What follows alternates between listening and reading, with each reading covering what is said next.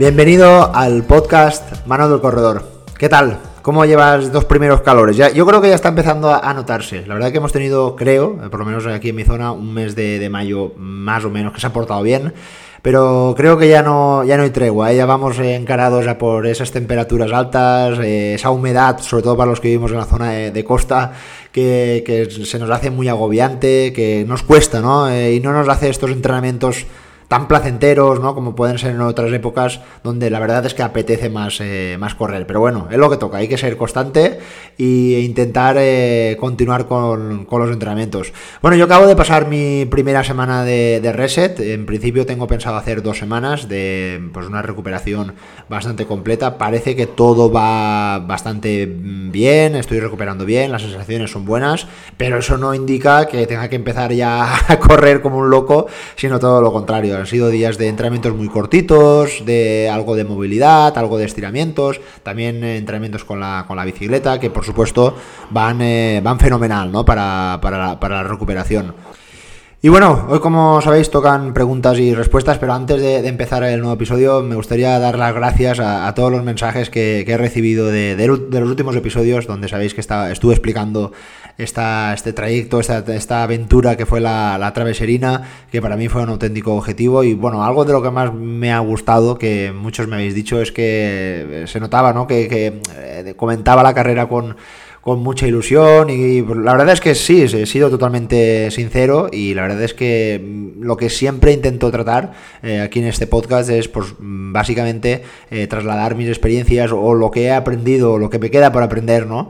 Porque yo muchas veces, la verdad, como dije, he fallado infinidad de veces y, y esos errores pues intento, por supuesto, eh, trasladarlos de todos vosotros para que nos pasen a vosotros, por supuesto, que yo creo que eh, os saltéis esos errores que yo he cometido y por eso me gusta eh, trasladarlos, compartirlos y no me avergüenzo para nada de, comentarlos. Así que por supuesto que me encantaría que muchos de vosotros llegarais a, sentir igual o, más, ¿no? Incluso esa emoción, ¿no? De, cruzar la línea de meta y sobre todo todo ese camino que me llevó a estar pues, durante más de 7 horas corriendo por aquella zona tan, tan fantástica que son los picos de Europa y que me regaló pues un final de temporada casi, casi soñado.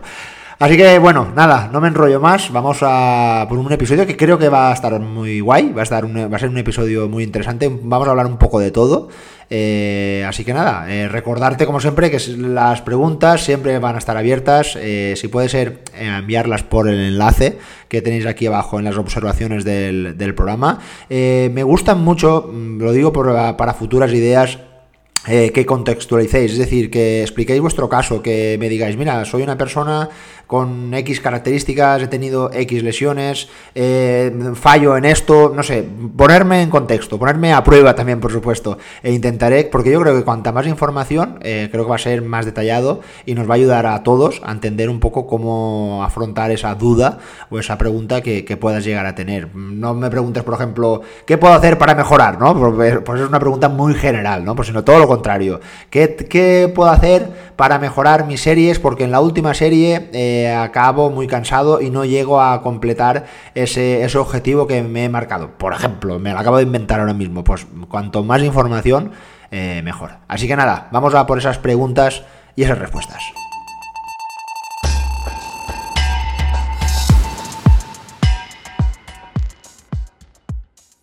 Hola Marc, soy Octavio y quiero lanzar una pregunta sobre la pretemporada. Yo hago fondo y estoy terminando la temporada como muchos corredores. El mes que viene eh, pasaré a modo pretemporada. Eh, sobre esto va mi, pregunta. Si tenemos como objetivo volver en las mejores condiciones después de ese periodo, eh, en mi caso, por ejemplo, para afrontar la preparación del maratón de Valencia, ¿cómo deberíamos plantear el plan de entrenamiento? ¿Cómo deberíamos estructurarlo durante la pretemporada? ¿Qué cosas recomiendas incluir y cuáles no? Bueno, eh, muchas gracias por atender la pregunta. Felicidades por el podcast. Un saludo y buen verano. Bueno, pues pregunta que creo que muy de actualidad, muy del mes de junio. creo que los entrenadores, sobre todo todos los que nos dedicamos al deporte, creo que tenemos eh, épocas muy marcadas, ¿no? Eh, solemos tener meses o semanas de mucho trabajo, que normalmente suelen ser septiembre y enero, es decir, después de épocas normalmente vacacionales como pueden ser el verano o las navidades, y épocas donde baja mucho el volumen de trabajo, como pueden ser ahora, justo al inicio del verano, y eh, en este caso a finales de invierno, ¿no? Porque va a venir las navidades y digamos que mucha gente pues como que no va a tener mucho tiempo o ganas, por decirlo así, para, empezar. Es muy curioso y, todos, los, todos los años pasa y yo ya estoy muy acostumbrado, pero a veces me choca, ¿no? Muchas veces que, muchos corredores me dicen, oye, he acabado mi objetivo, me toca descansar, quiero desconectar, eh, voy a dejar ahora los entrenamientos eh, unas semanas o durante todo el verano y en septiembre me volveré otra vez a, poner. Algunos de ellos sí que, pues eh, la verdad es que continúan con un entrenamiento mínimo, una, mínima actividad que les produce, pues por lo menos no perder mucho la actividad, pero sí que ocurre que en algunos casos eh, yo veo mucha hipocresía. Y te voy a poner un poco en contexto. Mm, puedo ver como en los meses de verano estos corredores pues igual no han hecho prácticamente nada. Es decir, igual han hecho un entrenamiento a la semana o, incluso ni eso. En, un mes sacar dos entrenamientos a la semana. Pero llega el mes de septiembre, eh, en este caso como por, poner un ejemplo eh, para este corredor, que no es el caso, ¿eh? Eh, pero tienen el Maratón de Valencia, que es a finales de, año, y en septiembre se empiezan a entrenar a tope, ya empiezan 3, 4, 5 entrenamientos a, la semana, eh, entrenamiento de fuerza, empiezan a ver las zapatillas eh, no sé qué, empiezan a comprarse el gel X, que es súper bueno para el rendimiento, y no se dan cuenta que realmente lo más importante, y yo creo que lo he repetido miles y millones de veces en este, en este podcast, que este deporte pues no tiene trucos, este deporte es cuestión de constancia y es cuestión de seguir y repetir y repetir y repetir, no tiene, no tiene mucho más, ¿no? Y luego pues a veces en muchos casos, eh, luego cuando viene el objetivo, pues muchos de estos corredores me dicen es que he tenido calambres, es que he notado una pájara en el kilómetro 30, es que no, no, no me he encontrado bien. Y claro, mm, pues como ocurre en el mundo del fútbol, ¿no? La culpa es del entrenador, que lo tienen que tirar. Bueno, pues la culpa no es del entrenador, la culpa es de que esta persona no ha hecho bien los deberes, ha descansado demasiado tiempo y no le ha, no le ha dado tiempo a su cuerpo a preparar ese, ese objetivo. Así que partiendo desde, desde esta premisa, yo creo que la característica de cada persona, de cada corredor es totalmente diferente. Eh, por supuesto que es, como yo mismo estoy haciendo ahora, estoy recuperando, pero recuperando de forma activa, y esto es muy interesante. Eh, yo creo que hay que hacer ese mínimo de entrenamiento, esa mínima actividad que te permita, al menos, si es realmente lo que tú quieres, perder la, la, mínima forma posible. Pero en el caso de que haya una persona que esté comprometida, que haya una persona que se lo quiera currar en verano, aunque sepa que no lo va a tener fácil, porque va a tener que madrugar para salir a horas eh, muy tempranas para evitar un poco esa calor, esa humedad, eh, va a tener que, pues igual, reducir algunos entrenamientos porque no va a poder hacerlos tan largos porque la calor no, le, no se lo va a permitir porque le va a dedicar eh, más tiempo al entrenamiento de fuerza para prepararse para la época más competitiva, es decir, como estará como preparando al cuerpo, como vamos a decir ese entrenamiento más en silencio, ese entrenamiento más a oscuras, que, que, no es tan bonito, que no es tan de series, que no es tan de alta intensidad, pero que luego en la época buena, en la época competitiva, es cuando realmente sale a la luz, ¿no? Y esto eh, yo mm, en mí mismo lo, noto. Yo llevo ya muchos años siendo muy constante, sacando siempre entrenamientos. Solo he parado por causas mayores como lesiones o enfermedades, no por otros motivos. Eh, por supuesto han habido momentos de baja motivación, como todos, momentos que mentalmente costaba salir a, correr, pero como yo digo siempre, eh, el otro día me lo decía un amigo, yo nunca me he arrepentido de salir a entrenar, ¿no? Una vez uno se pone las zapatillas y se pone a entrenar. Por supuesto que lo que cuesta es empezar, es arrancar, ¿no? Pero mm, cuando lo haces, yo creo que todos nos sentimos bien, aunque hayas sudado, aunque las sensaciones sean pésimas, aunque, aunque te haya costado, pero al final uno como que encuentra su recompensa y esto por supuesto tiene algo muy, muy positivo.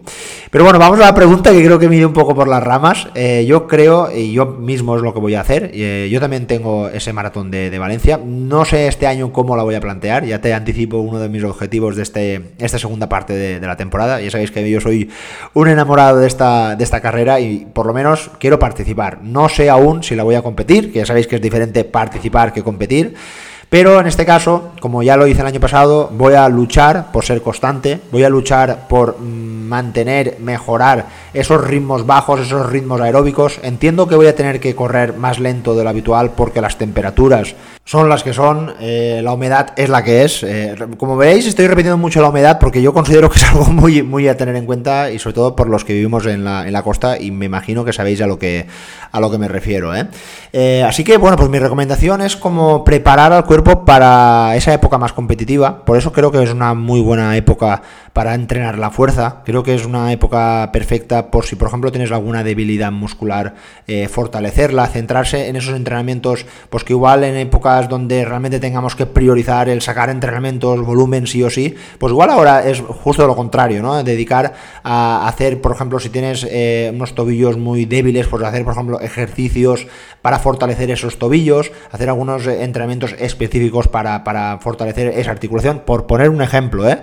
Es ese entrenamiento más, más general que incluso puede venir en una época fantástica, por ejemplo, si dispones de más tiempo para hacer otras actividades como la natación, como el ciclismo, para generar esa base aeróbica que te mm, pueda o, que sustente ¿no? toda la base de toda la temporada. Por eso creo que es algo muy personal y dependiendo ¿no? un poco eh, de las características de cada persona, que yo mismo lo observo, veo corredores súper comprometidos que no les importa eh, que continuar con el mismo entrenamiento a lo largo del año.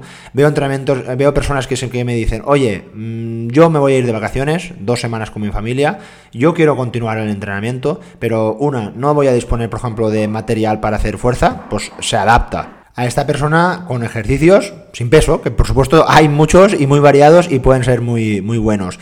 Y que me diga, oye, yo solo puedo entrenar 50 eh, minutos, 3 días a la semana y si puede ser en llano, porque yo no puedo irme a la montaña. Pues se adapta, se mete una semana de descarga, se ponen entrenamientos igual más de calidad, eh, vamos, se puede adaptar todo y por supuesto entendemos que esta persona eh, quiere continuar manteniendo su estado de forma y no la quiere perder, ¿no? Entonces, la época del verano, eh, yo te puedo decir por mi experiencia y por lo que puedo llegar, creo que se forjan realmente los corredores constantes, los corredores que implementan ese hábito tan, eh, tan beneficioso que les lleva a correr a largo plazo por mucho tiempo y por muchos años.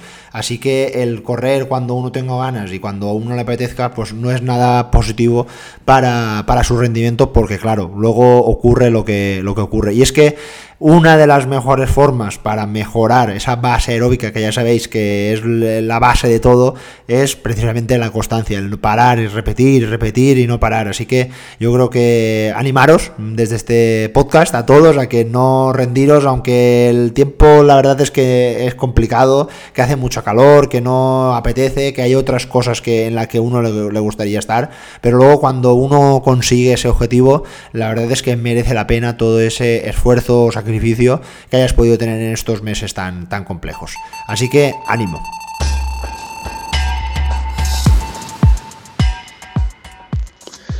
Buenas, Marc. En primer lugar, felicitarte por tu podcast, ya que no te oigo del principio, pero sí que son varios meses ya los que estoy siguiéndote.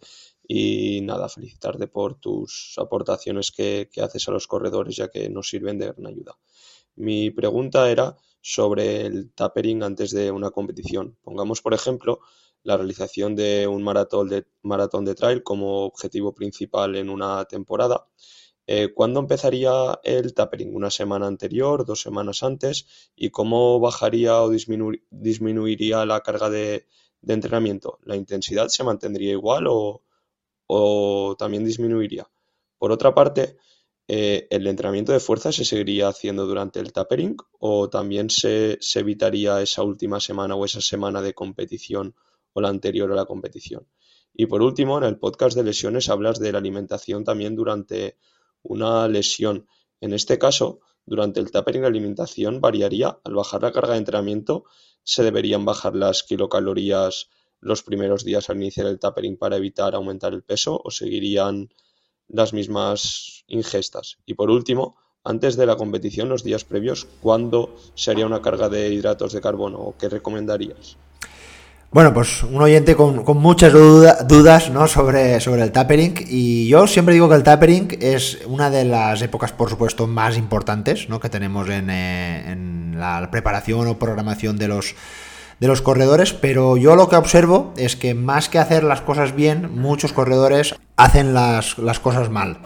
Bueno, para los que no tengáis ubicado el tapering, sabéis que simplemente es una estrategia que utilizamos los, los, deportistas de resistencia, en este caso los corredores, para reducir la carga de entrenamiento para llegar, vamos a decir, preparados o listos para esa competición, donde normalmente lo que suele ocurrir es que de forma progresiva va, va disminuyendo el volumen y también eh, la intensidad, aunque eh, sí que es verdad que la intensidad se mantiene en el, en la, es decir, en el porcentaje de, de, la medición, es decir, no vas a hacer, por ejemplo, 6 repeticiones de 1000 metros, pero sí que es posible que hagas dos repeticiones de 1000 metros, es decir, la intensidad o el porcentaje se mantiene, pero lo que va a reducirse es el número o el volumen en kilómetros, en repeticiones, o como lo quieras, como lo quieras llamar. ¿Y por qué digo que muchos corredores lo hacen mal? Pues bueno, pues justamente un poco con el hilo de la otra pregunta, eh, parece como que el estudiante que no ha estudiado mucho en las épocas anteriores, que quiere recuperarlo todo en los días previos, en las semanas previas. Y aquí ya el este trabajo está hecho. El trabajo no, se, no podemos hacer ni magia y al contrario, todo lo que hagas de más en esta época pues la puede fastidiar, ¿no? Entonces eh, es lo más recomendable, creo yo, en esta época, es llegar descansado. Eh, creo que es una de las em, cosas que yo, por supuesto, me centro muchísimo la semana previa en intentar llegar lo más descansado posible. Y esto significa, pues, eh, em, generar ciertas rutinas que a mí, por, ejemplo, me, concluyen a, descansar al máximo. Y esto, pues, lógicamente me, me obligo a irme antes a dormir.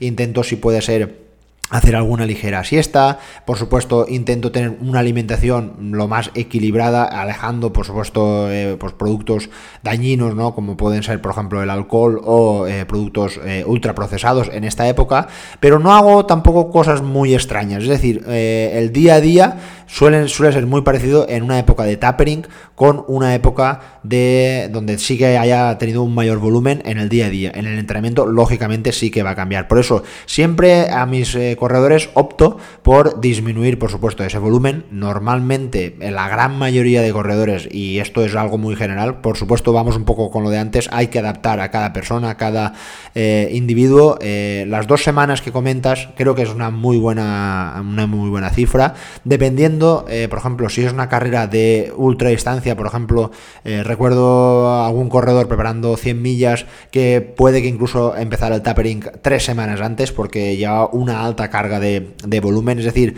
el entrenamiento más largo eh, de la preparación o de, los más, de las semanas más intensas justo estuvieron en, por si no recuerdo, un mes o tres semanas antes de la competición, pero puede darse el caso que en una persona que esté, por, ejemplo, eh, para un 10K o para una persona que vaya a correr 30 o 40 minutos, pues puede que solo tenga una semana de tapering, porque por lo que sea, en esa temporada hay que cuadrarlo. Sí, em, pero yo considero que en términos generales, dos semanas es una. A mí me gusta siempre poner dos semanas. Una semana donde sí que bajamos mucho el volumen comparado con otras semanas, y otra semana que sí que sería eh, más competitiva, ¿no? Por eso, eh, si vamos a poner un ejemplo, si en la a tres semanas antes de la carrera, para un maratón de montaña, como preguntabas, estás eh, sacando, por ejemplo, 10 horas a, la semana y eso te ha llevado a, correr unos 50 kilómetros, pues la segunda semana antes de la carrera, pues, pues por ejemplo, podríamos disminuir un 30%, eh, podríamos eh, bajarlo a unas 7 horas y el, volumen se quedaría en unos 35-40 kilómetros para pasarlo a la semana de competición donde los rodajes mm, continuarían disminuyendo en cuanto a volumen, pero recuerdo, la intensidad se quedaría, pero repito, lo que vamos a bajar es el número de repeticiones o el número de kilómetros que uno puede hacer en esas, en esas series. Respecto a la fuerza, sí que hay evidencia en el que, por ejemplo, recuerdo un estudio de, de, Mújica, que es bueno, un profesor bastante reconocido, y eh, nos decía que la fuerza durante el tapering podría ayudar a mantener pues toda esa fuerza muscular e incluso eh, prevenir una posible, una posible regresión o disminución ¿no? del rendimiento en algunos corredores. Eh, así que sí que parece que puede ser interesante continuar con ese entrenamiento de fuerza. Lo que sí que creo que estamos todos, eh, em, estamos todos de acuerdo es en el que no hay que hacer inventos. Por ejemplo, si no has hecho fuerza tres meses antes, no te pongas a hacer fuerza dos semanas antes de la carrera. Creo que esto es de sentido común. O no te pongas, por ejemplo, a hacer entrenamientos de hipertrofia o entrenamientos que te generen mucha fatiga para antes de la carrera, sino todo lo contrario. Por eso yo sí que optaría por eh, reducir mm, pues posiblemente el número de repeticiones o posiblemente también bajar la, carga para mm, básicamente no obtener ninguna ganancia, pero mm, por lo menos mantener todas esas adaptaciones. De hecho, yo personalmente, para no meter la pata y para que no haya ningún problema, eh, si la carrera es el fin de semana y esta persona tiene dos días de entrenamiento y normalmente son eh, lunes, miércoles o martes, jueves, ese segundo día normalmente que tenga de entrenamiento de fuerza, yo en mi caso no le suelo poner ese entrenamiento de fuerza, eh, prefiero cambiarlo a, un entrenamiento, pues por ejemplo, de movilidad, a un entrenamiento, pues un rodaje muy, muy suave o básicamente descansar, ¿no? Que también puede ser una opción muy, muy interesante. Así que eh, esto también es como un poco a la experiencia ¿no? que yo he podido he podido tener personalmente donde ahora mismo, por ejemplo, en pretemporada sí que me gusta pues eh, meter mucha fuerza y no me importa que tenga que ir a entrenar con algo de fatiga por producida por la fuerza, pero lógicamente no tiene mucho sentido hacerlo antes de la, de la, de la propia carrera.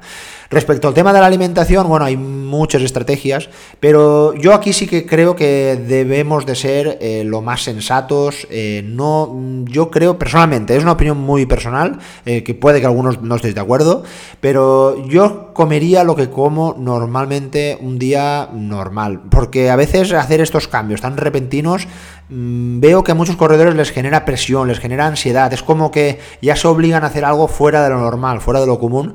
Y pues básicamente es meter ligeros cambios, como por ejemplo, ya sabéis que los dos días antes, las 48 horas previas, pues es aumentar un poco la dosis habitual que uno está teniendo de hidratos de carbono. Y con lo cual mm, también un poco con la duda que planteaba el oyente, no va a significar absolutamente nada si los dos días anteriores eh, comes un poco más de hidratos de carbono y ganas un poquito, 100, 200, 300 gramos de, de, de tu peso corporal, creo que esto va a ser totalmente insignificante en el rendimiento de, la carrera. Por supuesto, va a ser muy eh, relevante que no comas en eh, los días previos bien y llegues pues con falto de energía. Así que yo creo que justamente en estas, en estas, estas veces tienes que ser generoso. Yo lo fui eh, antes de la carrera de, de, Asturias, el día previo, mm, como yo sé que en Asturias se come bien, comí bien, de verdad. Así que yo creo que es algo que es muy interesante. Por supuesto, como te decía, aumentar esa dosis de hidratos de carbono. Y una cosa muy simple, normalmente la gran mayoría de nosotros, creo yo, de, forma muy, eh, muy general, eh, los hidratos de carbono suelen estar más presentes en las comidas, por pasta, arroz, ¿no? es, un tipo de alimento que se suele asociar mejor en las comidas y las cenas, pues optamos más por eh, alimentos más proteicos como carne, pescado, verduras que no tienen esas, esas dosis de hidratos de carbono. Pues en este caso, en las cenas, es una buena idea de acompañar, pues por ejemplo, si te, tienes un plato de pescado o de carne, acompañarlo con una, base de arroz, acompañarlo también, por ejemplo, con patata o un puré de patata, que eso va a aportar esos hidratos de carbono, o por ejemplo, en algunos casos, no lo más recomendable, pero hay muchos corredores pues que la noche de antes les gusta comerse una pizza. Hay que ir con cuidado con el queso, eh, porque puede producir a algunas personas problemas digestivos, pero a mí, personalmente, y no es una recomendación general, pero a mí personalmente, pues yo una pizza me la como muy bien, me sienta fenomenal y el día de la carrera a correr a, tope eh, con todas las garantías. Y lo mismo ocurre casi con el desayuno, ¿no? Que muchos corredores tienen ahí algunas dudas de hacer eh, inventos y cosas raras con los desayunos. Así que yo creo que al final, eh, en modo resumen, centrarse y obligarse y machacarse en descansar lo mejor posible, porque todo lo que puedas dormir la noche previa, incluso durante la semana previa, esto va a salir a la luz en el día de la carrera, y todo lo que no puedas descansar, esto sí que creo que puede ser interesante. Y es curioso porque el, oyente no me ha preguntado nada del descanso, ¿no? Ha estado, todos son preguntas sobre la actividad física, y por eso creo que es algo muy, muy muy común en muchos corredores que se centran en algunas cosas que realmente son insignificantes. Si lo haces bien no va a producir ningún efecto. De hecho, se habla de que un buen tapering podría mejorar un 3-4%, pero te aseguro que no dormir bien, que beber alcohol o hacer un entrenamiento muy largo y muy exigente 6-7 eh, días antes va a empeorar 20, 30 o 40% tu, tu rendimiento. Y esto creo que sí que muchos corredores lo hacen y no debería de pasar.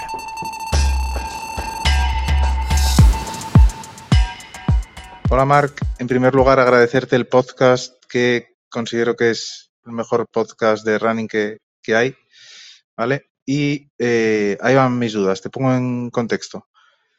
Alterno mucho en mis entrenamientos, que son dos o tres por semana, Alterno mucho entre los deportes de carrera, tanto por asfalto como por montaña, con la bicicleta, tanto por carretera como por montaña. En este sentido, tampoco busco grandes marcas ni, objetivos, más allá de pasármelo bien. Y, respeto mucho cuando hablo de carrera de asfalto en, esa pauta de un 80% a ritmos lentos y un 20% a alta intensidad. Ahí van mis dudas. Eh, ¿Dónde quedarían los entrenamientos a tempo run o, o ritmo de competición o esa zona 3, etcétera?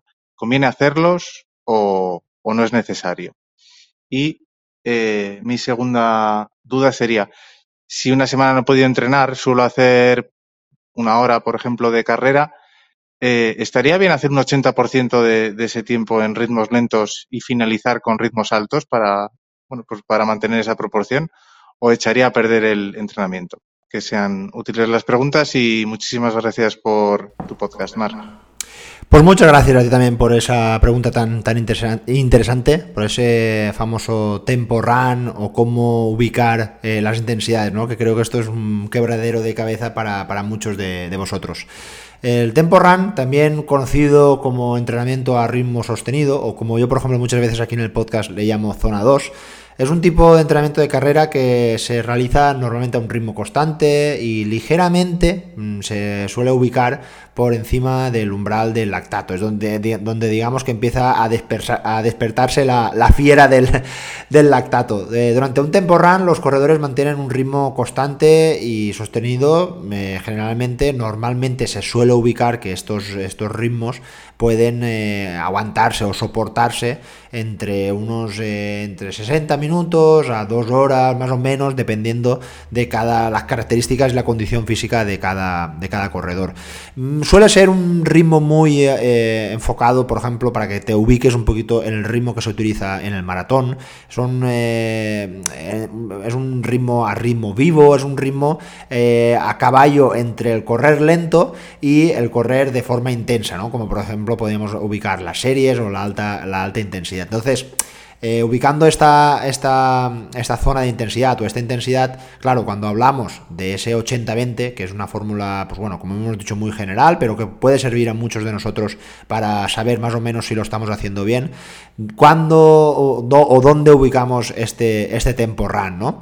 Bueno, pues como sabéis, eh, aquí hay diferentes formas de llegar a Roma, hay diferentes caminos, y en una de ellas, por supuesto, que también está esta forma o más clásica o más eh, piramidal, que es el hacer generar una buena base aeróbica, que es esos ritmos lentos, que por ejemplo podríamos en torno a hablarlo a un 50 o 60% de las sesiones, eh, luego ubicar entre un 20, un 30, incluso un 40% a esos ritmos más eh, vivos o como ya llamamos esa zona 2 o ese tempo run y luego pues ese 10-15% dedicarlo a esas sesiones, dedicarlo a las sesiones realmente de alta intensidad, ¿no? esas, esas sesiones más, eh, más intensas. Y luego también podríamos encontrar diferentes metodologías como por ejemplo el entrenamiento polarizado que obviaría o quitaría este, este esta zona 2, ¿no? que sería pues, la gran mayor parte del tiempo, ese 70, 80 o incluso 90%, eh, utilizarlo a, correr a baja intensidad y el 10% o el 20%, como decíamos,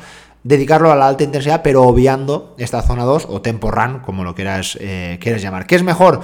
Pues sinceramente no hay nada ni mejor ni peor. Esto es cuestión de adaptarlo a cada uno. Esto es cuestión de probarlo. Em, yo personalmente este, este verano voy a hacer el 80-20, voy a hacer un entrenamiento bastante polarizado. Eh, me gustaría dedicarle este entrenamiento de, estas, de estos meses y no lo había hecho nunca, pero voy a probar y voy a... A mí me gusta mucho probar conmigo mismo y con mis corredores, por supuesto. Y voy a hacer un polarizado muy igual muy extremo, ¿no? Voy a, voy a hacer entrenamientos muy suaves, la gran mayoría de ellos. Es decir, de mis cinco entrenamientos a la semana, donde aquí ubicaría también, por supuesto, el entrenamiento cruzado en bicicleta, eh, metería ese 80% de esos cuatro entrenamientos a la baja intensidad y el otro entrenamiento, el restante, el quinto, vamos a decirlo, lo voy a dedicar a un entrenamiento de calidad, pero muy enfocado a la velocidad y a la alta intensidad. Esfuerzos muy cortitos, pero de muy alta intensidad. Eh, vamos a empezar la temporada un poco al contrario. Es decir, yo normalmente por la alta intensidad o las series más cortitas las solía poner pues ya muy cercanas a la, a la, temporada. Bueno, pues vamos a probar con una diferente metodología. ¿Y qué es mejor y qué es peor? Bueno, vamos a ver qué es lo que ocurre. Sé y he visto que hay muchos eh, corredores les va muy bien, a otros no tanto. Sé que yo mismo lo he probado que las estrategias más piramidales, donde metemos ese, como te decía, eh, esos ritmos de zona 2, también pueden ser muy beneficiosos. A mí personalmente me gusta en las primeras preparaciones de un corredor, por ejemplo, que vaya a preparar una distancia larga como un maratón, me gusta entrenar estas intensidades. De hecho, yo siempre me han gustado las series largas, las series estas a tempo, trabajando la zona 2, por ejemplo, unas series de 8, 9, 10 minutos a estas intensidades que no son fáciles de sostener, que se puede observar muchas veces en muchos corredores, donde por esa falta de base aeróbica eh, va decreciendo el ritmo y las pulsaciones se disparan y son totalmente incontrolables. Eh, vamos, hay cosas muy interesantes, así que no puedo darte una respuesta de qué es mejor y qué es peor, eh, partiendo de esta de esta premisa y yo creo que también es muy positivo que todos seamos cambiantes, que no hay una fórmula mágica eh, que sea la, más adecuada, sí que todas si te fijas tienen algo muy en común, que la gran mayor parte o más del 50-60% del entrenamiento por supuesto siempre va a ser a intensidades bajas, yo creo que aquí estamos todos de acuerdo. Y luego pues es el, ir jugando como el poder ir ubicando estas intensidades en tus programaciones para sacar el máximo provecho, así que eh, lo, lo deberías de tener en en cuenta. ¿Cuál es un poco el, pero de esta estrategia que yo voy a preparar? Bueno, pues yo considero que la velocidad es muy, muy beneficiosa, aporta eh, adaptaciones muy positivas en el rendimiento del corredor. Es que ya sabéis que es una de las mejores formas para aumentar ese volumen de, oxígeno máximo, por ejemplo, entre otras. Pero considero que tiene que venir precedida de, un buen descanso, tiene que venir precedida de un buen calentamiento, eh, hacer las cosas bien, de hacerla un entrenamiento progresivo donde poco a poco el ir activando el cuerpo para que la última serie sea la más rápida.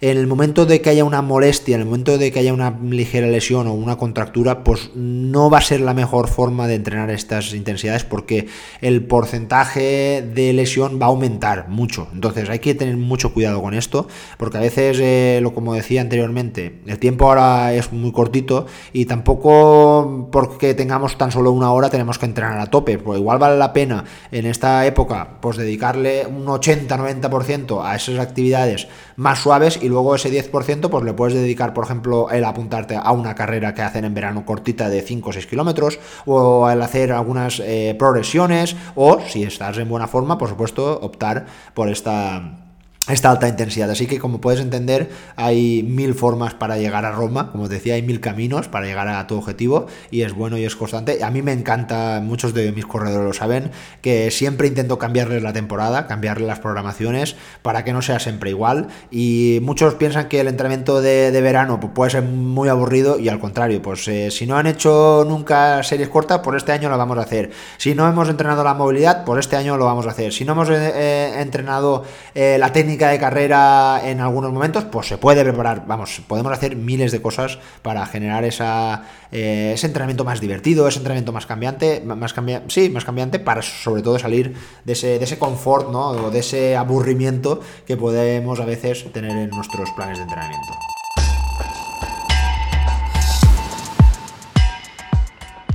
Hola Marc, en primer lugar, enhorabuena por el programa. Soy Francisco y soy de Jaén. Mi pregunta es la siguiente. Resulta que la fuerza cardíaca en reposo que uso para calcular mi zona de entrenamiento la obtengo del pulso mínimo que el reloj me mide durante el sueño, y quisiera saber si es la forma correcta de hacerlo o si estoy equivocado. Saludos y hasta el próximo martes.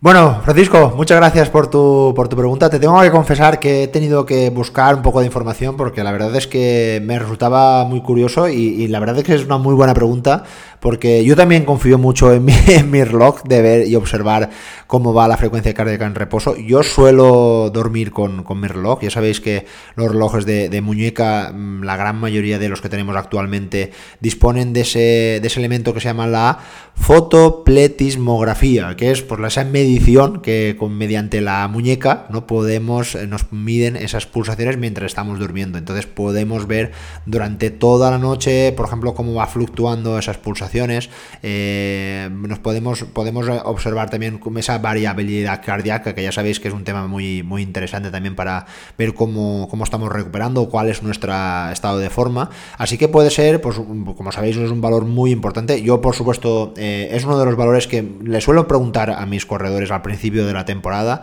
Le suelo también preguntar a lo largo de la temporada porque es un valor que si va todo bien, la lógica nos dice que vamos a ir mejorándolo. Mejorándolo no, no es la palabra. Yo creo que no, tampoco no, es eso, pero adaptándolo ¿no? a esas pulsaciones eh, más, más bajitas, donde se generan, generan esas adaptaciones que nos producen el entrenamiento de resistencia y que, bueno, pues creo que alguna vez lo, he comentado aquí en el, en el, podcast, que yo me siento muy orgulloso, orgulloso cuando me toman las pulsaciones en el médico y ven que las tengo en 45 o 50 y el el médico o el, enfermero o la enfermera me dicen, eres corredor, ¿no? Y yo digo, sí, sí, soy corredor. Y la verdad que es algo que, me enorgullece, ¿no? Al ver esas, esos datos tan de, buena forma y de, de salud. Bueno, pues eh, he tenido que ver algunos estudios de, relativamente pues de hace poco, 2018, 2019, y tenemos la buena noticia de que en estos estudios se evaluó pues, realmente la precisión de la frecuencia cardíaca en reposo eh, utilizando este sistema que te decía de la fotopletismografía.